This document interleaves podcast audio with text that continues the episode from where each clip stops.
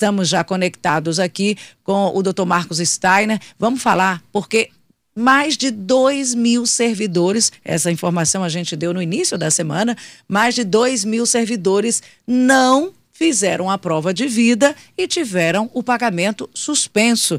Doutor Marcos Steiner, bom dia, bem-vindo ao Jornal da Teresina, primeira edição.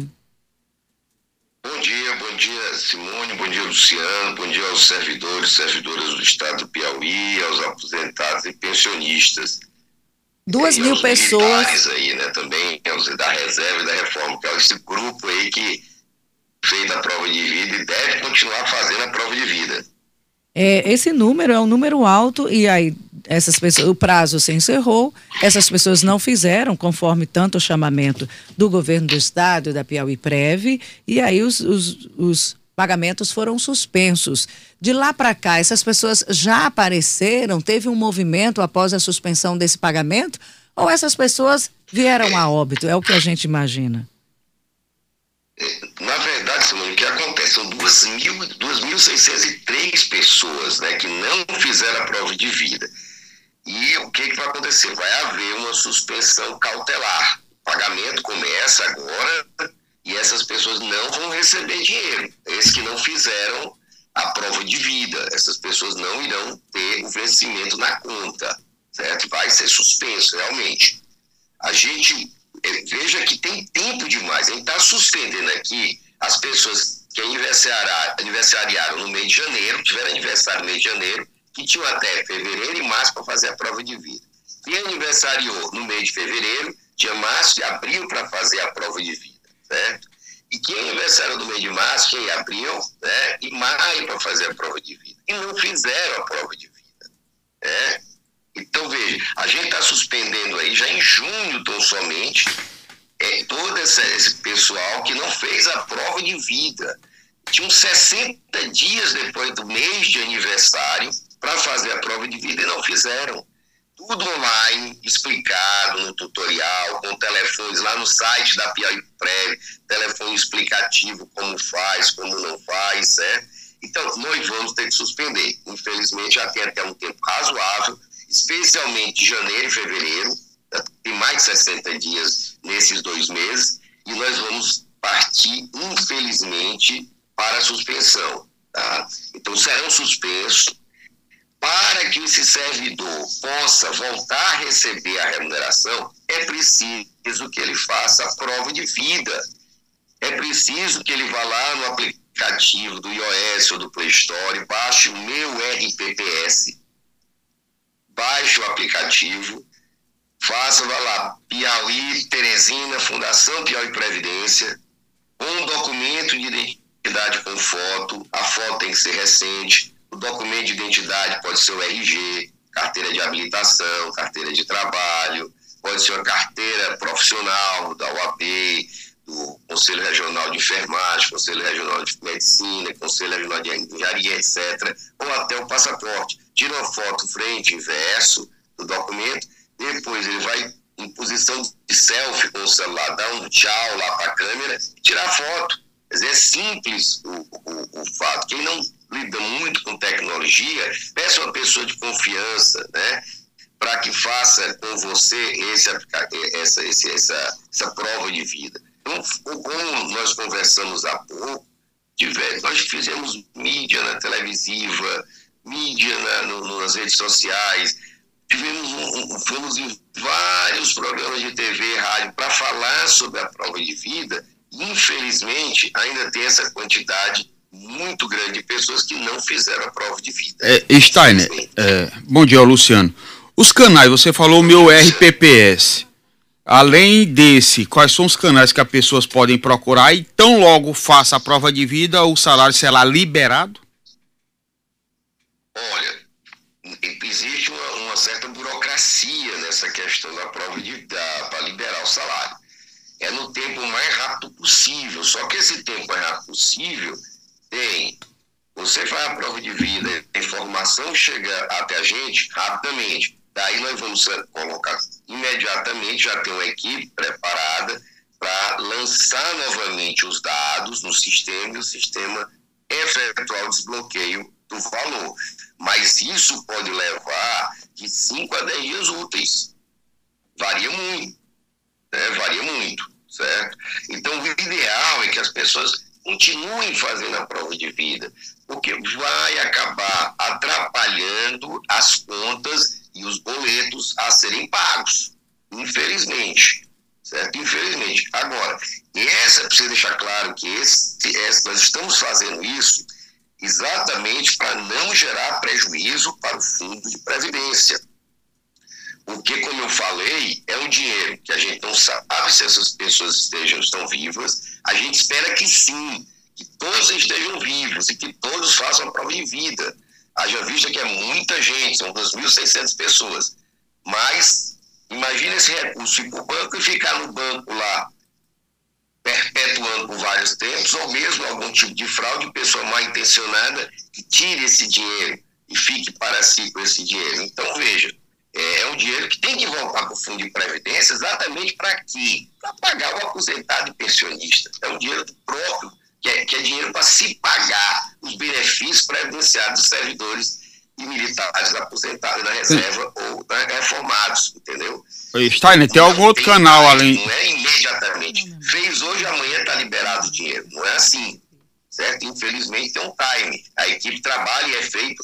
Nesse caso, ele é feito pessoa por pessoa manualmente. É diferente da folha, que a gente já tem um arquivo aqui, só confere, recebe e envia. Né? Com antecedência. Essa não. Esse é um trabalho que vai ser feito pessoa por pessoa. Daí demora um pouco mais. E pode complicar o atraso nos boletos nos compromissos que cada aposentado pensionista tem. Tá? Esse é, é o problema. Diante, diante desses 2.600, além do RPPS, pode ser a, aberto algum outro canal para que possa ser feita essa prova de vida? Só através do aplicativo. Tudo através do aplicativo 2600. Até porque, Luciano, seria um, um, um, um beneficiar quem, a quem efetivamente é, atrasou. Né? Então, aqueles que não atrasaram fizeram pelo aplicativo. Aqueles que, que não atrasaram teriam outro canal, então nós só vamos fazer por aplicativo. Inclusive, pelo aplicativo, inclusive aquele do aplicativo. Tem um canal para tirar dúvida, certo? Que está no Piauí Prévio, você pode botar Piauí Prévio Vemudo na, no, no, no, na internet. Então você vai na página e tem lá aberto, logo abre um banner em que você vai poder ver quais são os canais de consulta né, para fazer consultas. E um telefone exclusivo para tirar dúvidas sobre o aplicativo. Volto a dizer, se o aplicativo tiver algum problema, desinstala o aplicativo e faz uma nova, nova instalação do aplicativo. Que com certeza é, não houve atualização desse aplicativo. Então precisa ser atualizado. O novo é mais fácil, está mais ágil, inclusive mais leve. Tá? Nós estamos com um post é aí, quer. É... Nós estamos, inclusive, com aquele seu post aí, atenção, aposentados pensionistas, exatamente aí o post com o número de informação que é o 99498-8195. Esse post está exibido aí nas nossas plataformas digitais. O, superintendente, qual é a punição para quem, de forma indevida, apesar do óbito, ficar utilizando o dinheiro da Previdência de um beneficiário já morto, por exemplo? Pronto, isso é crime. Começa por isso, tá? É crime. Então, além do processo criminal que será respondido, ele também deverá devolver todos os recursos que recebeu. Aí nós estamos encaminhando todos esses processos. E claro que, como eu coloquei, nós tivemos muito caso, alguns, né, nem muitos, alguns casos, graças a Deus, poucos casos, pouquíssimos casos na primeira prova de vida, que fizemos. E eles estão tramitando no, no, na própria a PGE. A gente envia para a PGE, que é a nossa, a nossa, digamos, consultoria jurídica, né, que é o, o todo a, a, nossa jurídica e a PGE. Então, a gente caminha a PGE. A PGE faz a notícia crime, encaminha para, para a, a delegacia para apurar diretamente para o Ministério Público, já para apresentar a denúncia e também já faz a ação de cobrança outras pessoas, identificar, para identificar que quem foi que sacou o dinheiro. É, às vezes a gente tem como identificar, outras vezes a gente não consegue identificar, aí só com a apuração do inquérito policial para identificar quem sacou esse dinheiro e ficou com esse recurso. Tá? Stein. É isso que é feito. Então é crime, é deixar claro que isso é crime. E não se iludam. É descoberto que cometeu esse crime. A polícia descobre, existem meios para descobrir, eletrônicos, outros meios para descobrir. Então não se iludam, vão ser pegos. Não tem problema. Não, isso é certeza. Tá, certeza. Stein, você falou do fundo e esse valor seria o garantidor do, do pagamento para os aposentados e pensionistas. Aí existe uma proporção de quem paga, quantos pagam e quantos recebem. Como é que está essa proporção e quanto é que o Estado ainda tem que complementar para o pagamento dos aposentados e pensionistas do Estado? Luciano, é, hoje a gente tem, a gente tem praticamente, já está ultrapassando né, é, é, é, a, a, questão é, de aposentados e ativos. Como é que deveria funcionar? O mundo ideal seria ter cinco ativos contribuindo para a Previdência para pagar um aposentado. Esse seria o mundo ideal, tá? Mundo ideal. Só que hoje, infelizmente, eu estou numa, numa dificuldade que eu já tenho 1.1 inativo né, para um ativo, ou seja, um ativo para um ponto inativo. Então a quantidade de inativos já ultrapassou a quantidade de ativos. Esse é um problema, não é um problema só que enfrenta o estado do Piauí. Os, os estados enfrentam isso, né? É muito mais, porque são previdências muito antigas, são previdências que, infelizmente, elas não tinham o perfil hoje de sistema previdenciário, a maioria era uma, era uma seguridade social, por exemplo, no Piauí, é, a lei anterior, que é a 4.051 de 86, não previa aposentadoria e pensão, contribuição. As aposentadorias e pensões elas eram arcadas pelo orçamento sem aquela prévia contribuição. A contribuição que o servidor tinha era para o sistema de seguridade que era saúde, assistência social e outros benefícios previdenciários, mas a aposentadoria e pensão era pago exclusivamente com fonte do tesouro, direta do tesouro. Hoje a gente tem um déficit que varia de 30 a 35 milhões mês, certo? É esse o nosso déficit que nós temos hoje, tá? É um déficit ainda alto, porque a gente, a gente quer zerar, na verdade, esse déficit, o ideal é isso, zerar esse déficit, mas já foi mais alto. Nós tivemos aí virando um ano um bi de déficit, tá? E hoje a gente está virando um ano com 400 a 400, no máximo 450 milhões de déficit, tá? De déficit. A gente tem feito ajuste. A reforma da Previdência, em que pese foi uma reforma dura, foi uma reforma que sacrificou realmente o servidor e o aposentado, mas ela foi que caiu esse déficit, né? A nossa perspectiva é que não dá mais para fazer reforma sacrificando o servidor. Isso é fato. Tá? Porque realmente já há um sacrifício da quarta parte do servidor. Nós temos que procurar outras fontes de renda. E aí, existe uma discussão que nós já iniciamos aqui, nós vamos conversar com outros interlocutores, especialmente com os parlamentares, aproveitar a medida provisória que tem agora da taxação dos jogos, internet, né, os bets da vida, né? E nós vamos tentar exatamente na parte de segurança ter um percentual estabelecido para que seja enviado aos regimes próprios de previdência. Qual é o argumento? A emenda constitucional número 103, ela impôs a todos os estados que têm regime próprio de previdência, ou seja, que tem a previdência dos servidores, que instalem a previdência complementar. Ah, no Piauí, a gente já tem instalado a Previdência Complementar desde 2019. Então, essa imposição, ela faz com que os estados percam a arrecadação dos novos servidores que estão entrando. Por quê? Porque o servidor vai contribuir, aqueles com mais altos salários, até o teto, o maior valor do INSS, que hoje é 7.507,49. Ora, o servidor que ganha 10 mil contribui com 14 sobre 10 mil. Esse servidor ganha 10 mil só vai contribuir até 7.500. Então, o Estado vai perder aqui uma receita razoável. Quem é que tem que cobrir isso? Quem impôs aos Estados a obrigação de migrar para o regime de previdência complementar, que foi a União. Então, a gente quer um recurso que faça, que possa cobrir essa transição do regime hoje, previdência própria, para o regime de previdência complementar. É um financiamento dessa transição a gente precisa para sustentar o sistema previdenciário. E do contrário, isso vai aumentar. A gente fez um esforço grande para poder, e claro, mais o servidor, para poder arrecadar, para poder diminuir o déficit.